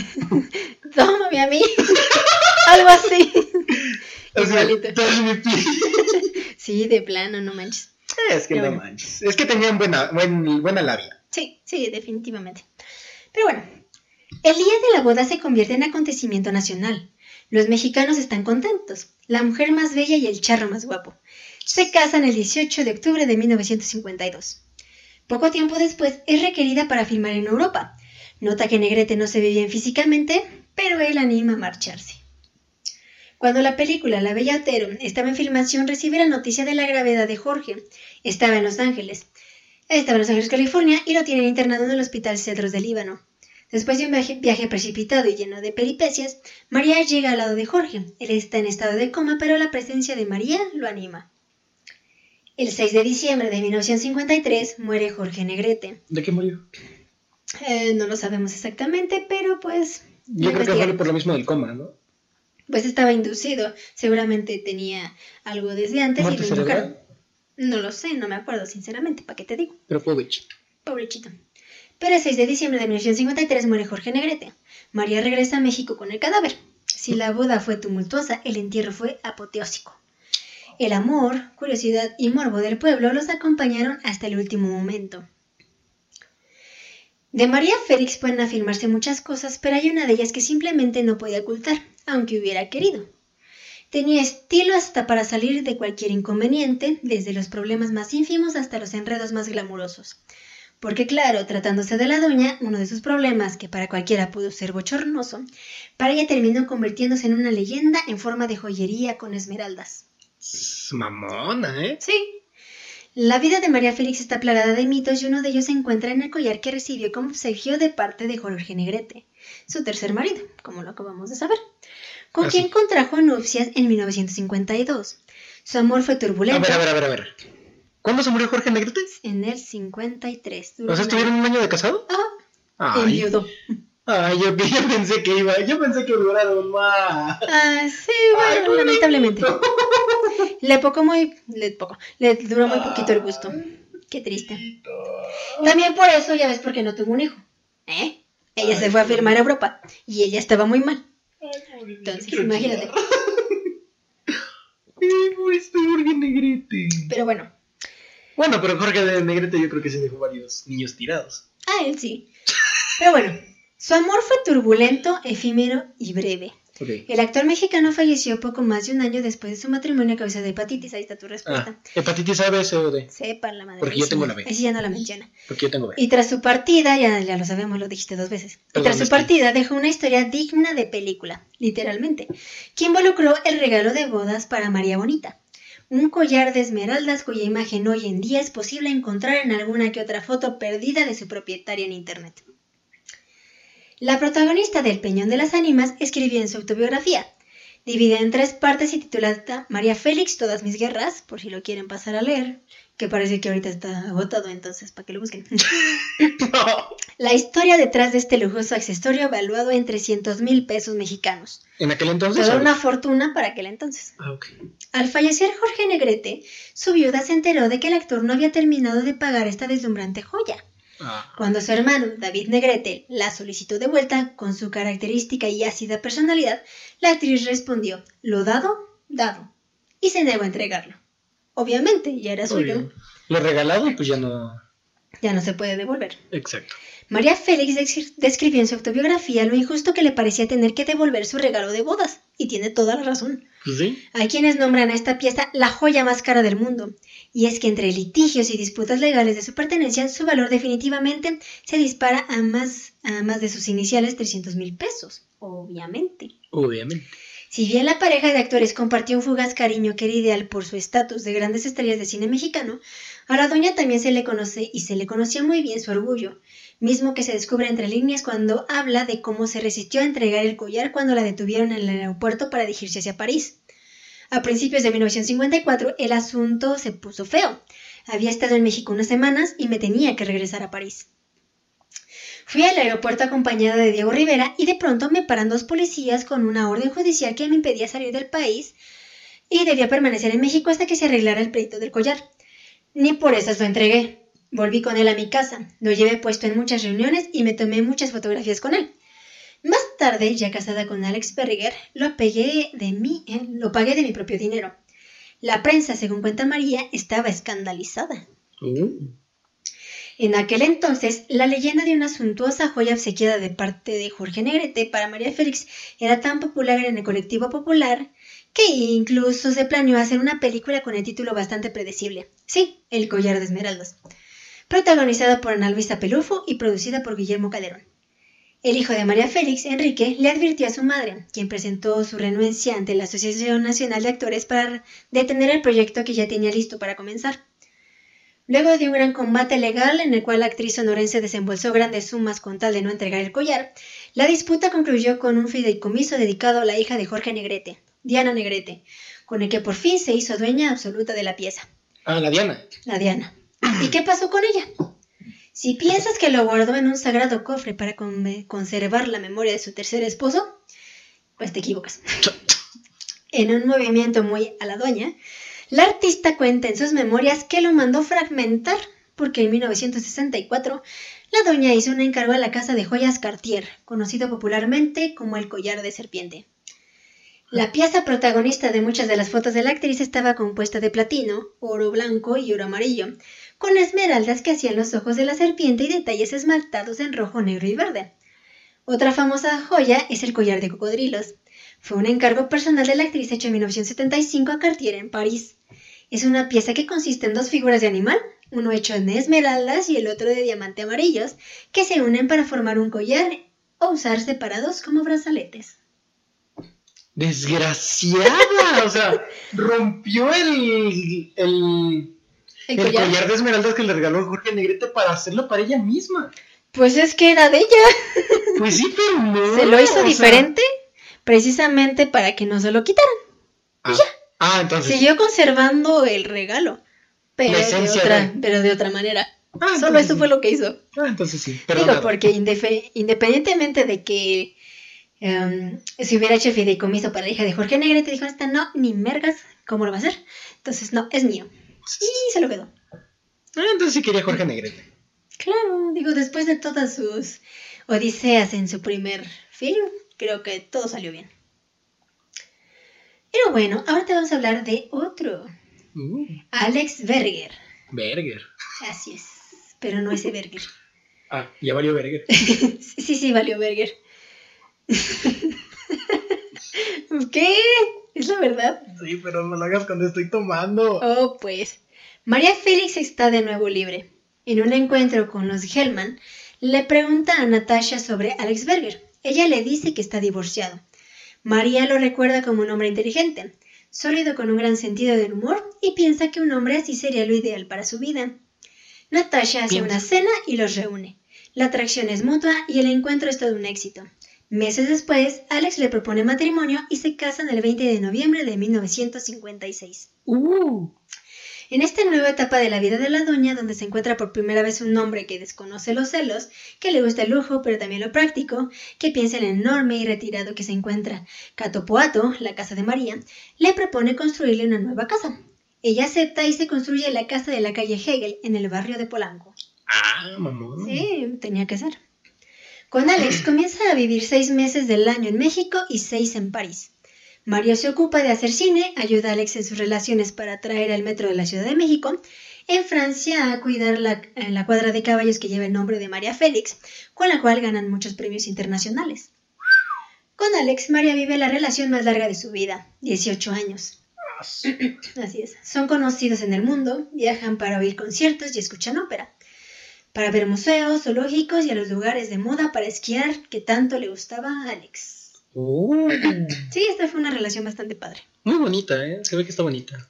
Durante el sexenio de Adolfo López Mateos, el regente Ernesto P. Uruchurtu le, entre- le preguntó a María Félix su decisión de vivir en París y no en la Ciudad de México. ¿Ur- ¿Qué? Uruchurtu. Carajo, no te puedes tomar nada. Es uno de los apellidos más raros que he escuchado. Yo también. Fue muy curioso cuando lo encontré. Yo sí me hubiera cagado de risa. Ah, lo sé, y de hecho casi lo haces ahorita. Pero bueno, ese sujeto le preguntó a María Félix su decisión de vivir en París y no en la Ciudad de México, Ah, si tanto la amaba como presumía. Ella, orgullosa como siempre, aseguró que la capital del país no era cosmopolita, ya que ni siquiera había un metro. Esto encendió las alarmas y se planteó la idea de crear uno gracias a la sugerencia de una actriz de tan alta categoría como lo era la doña. Sin embargo, el permiso fue negado por el costo que esto implicaba, y fue hasta el gobierno de Gustavo Díaz Ordaz que la propia María Félix intervino para crear el proyecto. Tanta fue la implicación de la actriz que presentó, que prestó su casa en Hegel 610 para hacer las juntas de planeación. Oh, qué chido. María Félix siempre creyó que México era un país rico en muchas formas, pero la modernidad aún no llegaba, y eso, a decir verdad, era una limitante para los negocios y el propio turismo. Así, siendo residente y amante de París, propuso crear un metro que pudiera atravesar la ciudad o al menos que pudiera ser útil para los habitantes. Con un metro podrían moverse más fácilmente, llegar a destinos que antes no, o bien agilizar el tráfico citadino. A decir verdad, la preocupación de María Félix era genuina, y de todos los habitantes de la ciudad, puesto que cada vez la sobrepoblación acaparaba espacios y la movilidad es parte del progreso de un país. Así, Alex Berger, el banquero francés esposo de María, le preguntó si era genuino su interés en el avance de México, a lo que la actriz respondió que era lo que más anhelaba en ese momento, pues quería cambiar la mirada del extranjero hacia la República y mostrar otra cara, la mejor. María Félix cuenta que la primera idea de hacer el Metro de México fue de Alex Berger, mi esposo, y él fue el alma del proyecto hasta el final y me dijo, tú que quieres tanto a tu México y que quieres que progrese, y eres tan farolona y te gusta lo fabuloso, ahí te va tu regalo. Y fue nada menos que el Metro de la Ciudad de México, lo que hoy se conoce como Sistema de Transporte Colectivo Metro. ¡Ah, el metro! Exacto, y fue gracias a María María, Félix. Félix. Y Gustavo Díaz Ordaz. Exactamente. Y este güey. Y este güey. Aunque ya le cayó y la línea 12 cayó. Obviamente, pero pues en su momento fue lo más revolucionario. Así, María Félix se reunió con Alfonso Corona del Rosal, el regente de la ciudad, y con Bernardo Quintana, el ingeniero, Quintero. Ándale, el ingeniero a cargo de comenzar con la construcción. Berger fue el intermediario entre el gobierno de Francia y México para obtener el presupuesto y generar una mejor infraestructura, tanto para los trenes como para las estaciones. Asimismo, la iconografía tan específica de la actualidad y los espacios que se les fueron destinados a diversas cosas, como foros de cultura, comercios o espacios destinados a mostrar la grandeza del país, como la pirámide de Pino Suárez o las piezas mexicas del Zócalo Tenochtitlan. Órale. Las obras para el metro de la Ciudad de México que tanto amó María Félix empezaron en la avenida Chapultepec en junio de 1956, y cada una de las reuniones se hacían en su casa y tomaron algunas ideas que Bernardo Quintana ya tenía. Como dato curioso, gracias a la construcción del metro, las relaciones diplomáticas entre México y Francia mejoraron. así como la intromisión de María Félix en otros aspectos de la cultura nacional. Por ejemplo, el rescate de la Diana Cazadora, entre otras. ¿La tiene cazadora? La Diana Cazadora, esa es una estatua que ahorita está en Actopan, por si alguien tenía la duda. Uh, tengo que ir. Sí, después te muestro cuál es la Diana Cazadora. Así que el STC, Metro, es un obsequio originalmente para María Félix y a su vez ella lo obsequió a los citadinos agilizando la movilidad hasta la actualidad, que existen 12 líneas que atraviesan gran parte de la Ciudad de México. Aunque la última pues cayó. Entonces hay 11. Y cerraron la, on- la una. Entonces hay 10. Y bueno, ya no te... Y ya nos seguimos porque si no nos quedamos con una. No vaya a Y ser. esa una tiene la cajita feliz. Oh, por Dios. Pero en fin. A finales de 1974, Alex Berger comienza a sentirse mal y muere en París el 31 de diciembre. María queda viuda de nuevo. Algunos amigos de Alex le proponen matrimonio, excompañeros de cine y hombres de sociedad en México le hacen la corte. María no tiene ganas de involucrarse sentimentalmente. Además, en la comparación, los, gal- los galanes salían perdiendo. Sí, chapulines. Sí, así pasa. Sí, chapulín, chingas a tu madre. Sí, esas cosas no se hacen. Te deja, deja, deja por lo menos que siga su luto. mínimo que tengan la decencia de que hayan pasado, no sé, tres años. Deja por lo menos que siga su luto. Y ya. Ya cuando la veas ahí toda, la- toda alegre ahí bailando, el ya pues ya ahí vas. Sí, ahí le sigues. Esa es una de las formas. Sí. Pero bueno, aquí vamos con otro de los amores de María Félix. Ok. Carlos Thompson. Thompson. Después de un viaje por Europa donde estuvo firmando en Italia, tomó en Génova el transatlántico Giulio Cesare, que la llevaba a Argentina. Se bajó en Río de Janeiro, pues un admirador que iba en el barco la convenció de pasar al carnaval en Río. El enamorado era Francesco Dobradini, de la nobleza italiana. De Río tomó un avión a la Argentina para filmar la película La Pasión Desnuda, con Ah. Carlos Thompson como galán. María arribó a la Argentina donde la recibieron con grandes honores. Eva Perón la recibe en la Casa Rosada y se hacen amigas. Ah, mira.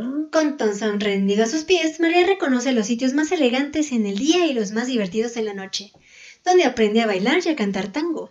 Mm. Thompson le propone matrimonio y María acepta. Manda llamar a su hijo Enrique para que se presente en la boda. Reciben regalos de todas partes de la Argentina. Súbitamente, días antes de la boda, piensa que más que amor hay una atracción física entre ambos. La boda se suspende ante el escándalo de la prensa argentina que escribe las más extravagantes historias. Entonces dijo, ¿sabes qué? Sí, pero no. Ay, gracias, pero no. Nomás era para probar. Estaba- te, te estaba calando. Sí, nomás. Ay, perdón, es que no me estoy mirando. Algo así. Al final mi mamá dice que no. Que dice mi mamá que siempre no. Pero bueno, Pero bueno. el último de sus amores, Uh, Antoine Sapov. Antoine. Eso se Antoine escucha muy. Sapov. Muy. No sé. Muy de cachén. No, muy, muy extranjero, como muy entre francés, italiano, portugués. Pues por ahí va la cosa. Bueno. Hasta los años 80, María encontró a un nuevo amor. El último, y el que mejor la quiso, según ella. El pintor ruso-francés Antoine Sapov. Cayó cerca la bala. Por allí va. 20 años más joven que ella. Ay, te mamaste. Imagínate nada más. Lo conoció en diciembre de 1981. Unos amigos le dieron una cena en París. Antoine es hijo de inmigrantes rusos y se dedica a la pintura. Sus temas principales son los indios de Norteamérica. Cuando tiempo después viaja a México, pinta a los indios de México. Este talentoso y joven pintor recorre la República Mexicana en compañía de la doña. Tiempo después serán sus pinturas sobre los indios de México los que se exhiban en diferentes partes de la República Mexicana. Viajan también a Valencia, España y el 13 de marzo de 1997 se exhiben en la Casa de la América Latina en París. A la doña le han pintado varios retratos. Unos se encuentran en la Casa de la Ciudad de México y otros en Cuernavaca. Con su nuevo compañero, María comparte el amor por los indígenas del mundo, por los animales, los museos y los amigos. O sea, María Félix era un. Era cabrona, pero a la vez un rollo de canela. Claro. No De hecho, solamente con las personas que, yo creo que estaban en su círculo era de, ay, es que no es cierto, no te la creas. Así de, soy buena onda, te lo juro. De verdad, es que todo el mundo piensa que, tengo era- esta barrera de hierro. Yo creo que ella era buena onda nada más con la gente que le quería. Exacto. Si de yo tengo esta barrera de hierro, usted esta coraza, pero pues si casi casi, si te tomas la molestia de entenderlo y traspasarla, te vas a dar cuenta de lo que soy. Un rollo de canela. Exactamente. Todo un amor de mujer. Hay que admirar a María Félix. Eso es correcto. Bueno, más, porque muchos la admiramos. Sí, de hecho. Que yo- más personas admiren a María Félix. Sí, de hecho. Hizo demasiadas cosas por México, eso sí se lo tenemos que reconocer. El nadie metro es más una de ellas. Nadie más tuvo este amor por su país como ella. Que no sea político. Exacto, realmente era muy desinteresado. Con él tuvo una relación libre y franca que transcurrió entre México y Francia. Eso sí, el artista que vivía en el barrio de Montparnasse, Montparnasse, perdón, nunca le invitó a su casa. Y de esto la doña no dejaba de dar su opinión. Y cito, sé dónde vive porque le he dejado en la esquina de su casa desde hace 15 años. Y es que yo digo una cosa, si tú quieres dejar a un hombre, investigalo. Pero si no lo quieres dejar, no le busques porque vas a encontrar. Y sí, cierto. Zapov, quien hasta hoy sufre depresiones severas, no asistió al sepelio de Félix por recomendación de su médico. Cuando la prensa le preguntó por qué, expresó, y cito, Me quedo con el mejor recuerdo de una mujer a la cual amo y seguiré amando por el resto de mi vida. Ah, qué bonito. O sea que él, este Zipov, este, ¿sigue vivo? Zapov. Este, el Zapov. A estas alturas ya lo dudo. Bueno, pero en aquel entonces. En aquel entonces, sí, de hecho María, él enviudó. él enviudó. Después de dos enviudadas, pudo enviudar a alguien. Dice que la tercera es la vencida. De hecho, sí. La tercera es la vencida. Ya, ya, ya. La ya. cuarta. La No, no, espérame, ya se descabechó a dos, ya. No, es que María Félix estuvo casada cuatro veces. Mm, pero se descabechó a dos. Se, de- Bueno, si hablamos de. se separó de dos y enviudó a dos. Por eso, pero ya, la quinta era la vencida, La ya. tercera. Porque No. con este nunca se casó. Ah, sí, es cierto. Sí, con este nada más era una relación así, Abierta. libre. No manches. Bueno, pues ya le tocaba, ya. ya le tocaba. Uy, no, pues sí, nos queda todavía un poquito de camino. Pero a lo mejor y si lo acabamos. ¿Crees? Sí, muy Es la probablemente. mitad. Eh, vamos por la página no sé cuál. Tarara, tarara. No, pues estábamos en el diseño de impresión, no olvidarlo. Pues, mira, uy. De hecho, si le arrastras aquí se ven dos. Ay, ay, ay, ay, ay. ay. Más arribita, ¿no? Más arribita, más arribita, más arribita, más arribita. No, pues sí, todavía nos falta. Falta mucho. Sí, nos falta. Todavía falta. Falta fin. mucho. No, no es mucho, pero pues Bueno, sí, la mitad, ponle falta. tú. Pongan ustedes la mitad. Claramente. Claramente. Claramente. Pero bueno, hemos llegado a la primer mitad. Al primer, al fin del primer capítulo del episodio 27. ¿Siete? Ahí Sí, vamos para el ya, 30 y vamos sí. para el triple X. Ay, caray. Sí, vamos, sí, en el capítulo 30 lo vamos a poner con números romanos y vamos a hablar del porno. Espérate que. ¿Qué, ¿Qué acabas de decir? ¿Qué pasó ahí? El porno, espérame. Por no esperarte. Sí, Eso es lo que pasa. de la historia del no por. Ah, puede ser. Y de, bueno, los, y de los hidrógenos y todo eso lo que conlleva. Creo Ah, que me toca a mí ese. quién sabe. Vemos. No, te toca a ti. Oh, eso va a estar interesante. Sí, a mí me toca. No. No, No, sí, sí no, te toca a ti porque a mí me tocan los números impares. Ah, caray. Yo voy a- entonces a ti. te No, no. ¿Tú eres no. el par? No, porque yo inicié Ay, el 1. sí, pero después hicimos una revolución.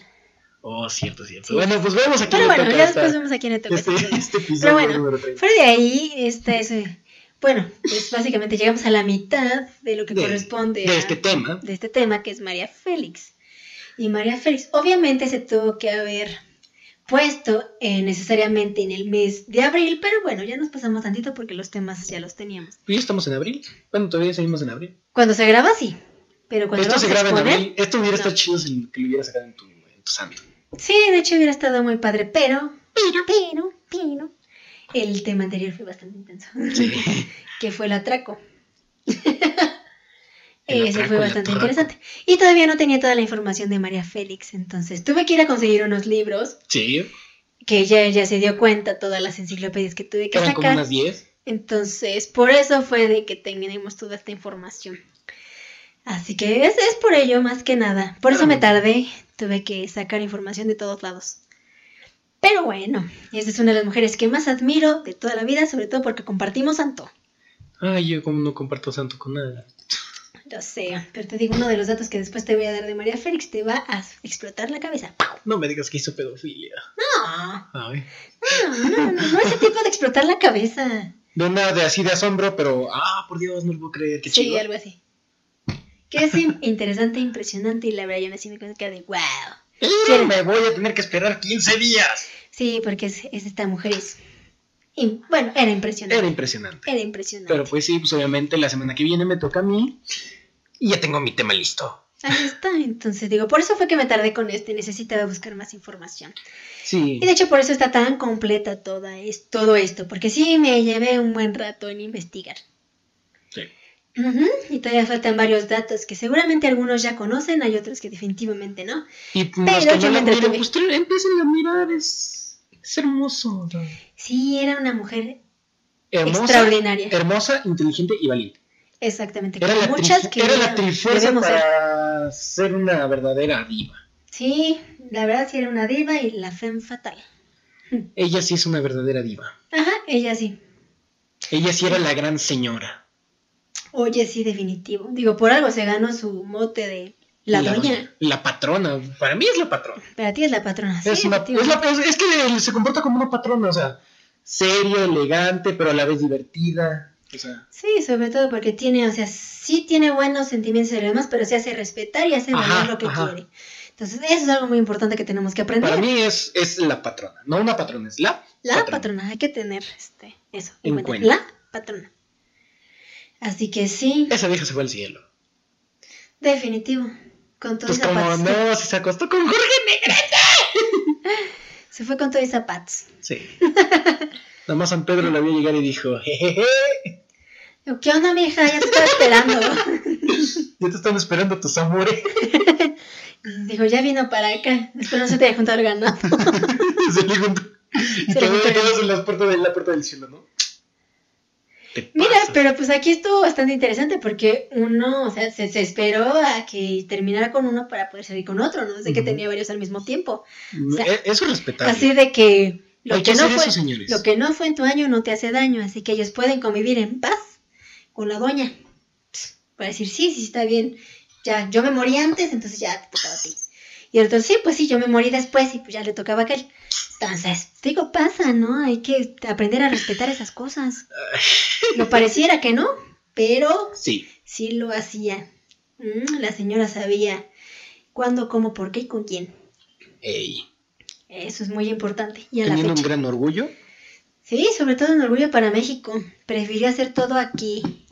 No, se fue para otro lado. No dijo, ay, sí, sí, es que como ya soy famosa, ya me voy para el No. Como Quiero Cristina esto aquí. Aguilera. ¿Cómo quién? Cristina Aguilera. Ah, ándale. O Selena Gómez. Sí, como muchas de esas. eh, no sé cómo Pseudoactrices. Personas que empiezan a tener reconocimiento. Y se dicen, van a- ay, sí, no, no quiero ser de acá porque ya no, O Cristian no. Y pues no, eso no. Mm, Ella siempre fue México. Como dice, o sea, ella tiene una belleza universal, pero su pensamiento es de México. Exactamente. Entonces eso es lo que más hay que darle reconocimiento. Ella siempre fue de México y por eso fue tan grande. Fue de México y para México. Así es. Y ella se entregó todo a México. Hay que, hay que darle las gracias porque ella nos regaló el metro. Ujú. Nos regaló el metro, la neta. Sí, y ya después también hizo varias cosas. Al menos ahora porque ella era feminista a su manera, no radical como las que son ahorita. Y la verdad ese tipo de pensamientos que ella tiene Son sí son, son muy buenos como para llevar ahorita una doctrina O sea, es, que pueda avanzar. es este no dejarse, más no ser este estar encima de. Exacto. O sea, de mira, somos iguales. O sea, O podemos sea, trabajar yo no me voy a dejar, pero Exacto. tampoco te voy a hacer un mal. Es como dicen, no matarás, pero tampoco te dejes. ¿Mm? Igualito. Ah, sí, aplica. igualito, o sea. Entonces eso también hay que tenerlo en cuenta y después te darás... Bueno, sabrás de ello porque te lo terminaré de contar. No me spoilees. No, pero pues es algo muy conocido de la doña, que ella era muy en pro de las mujeres, pero sin que se excediera. Exacto. Entonces eso, por favor, es lo que hay que copiar, no las tarugadas que están haciendo ahorita. Exactamente. Así que hay que tenerlo en cuenta, por favor. Perfect Birds. Así es, porque a nosotros nos encuentran en nuestras redes como Fernando Limón en Facebook, Twitter, Instagram y TikTok. A mí me encuentran en todas las redes sociales como Esme Palacio Z, ya lo saben. También encuentran a Susu, por favor síganlo, denle amor, porque casi nadie le ha dado amor. Vamos a seguir subiendo videos de él porque él está tan hermoso, precioso. Ay, lo amamos. Pero bueno, esa es una de las cosas. También nos encuentran obviamente en Facebook como History Speakers, el canal de YouTube como History Speakers. Nos escuchan en Spotify, Google Podcast, Spreaker y Teaser. ese mero. ¿Ya ves? Como siempre me ayudas. Antes de que te adelantes. Ay, uy, uy, uy, uy. Sí, porque luego ¿qué pasa cuando sucede y la gente se da cuenta? Sí, Eso no tiene por qué pasar. somos el equipo perfecto. Obvio. Como debe de ser. El dúo dinámico. El dúo dinámico de la tarvez. Y de la improvisación. Y de la improvisación. Y de la prueba y error. De la prueba, el error, la improvisación. Y ¿Cómo pues, para los que no lo hayan notado, hoy me corté el pelo. Ay, no puede ser.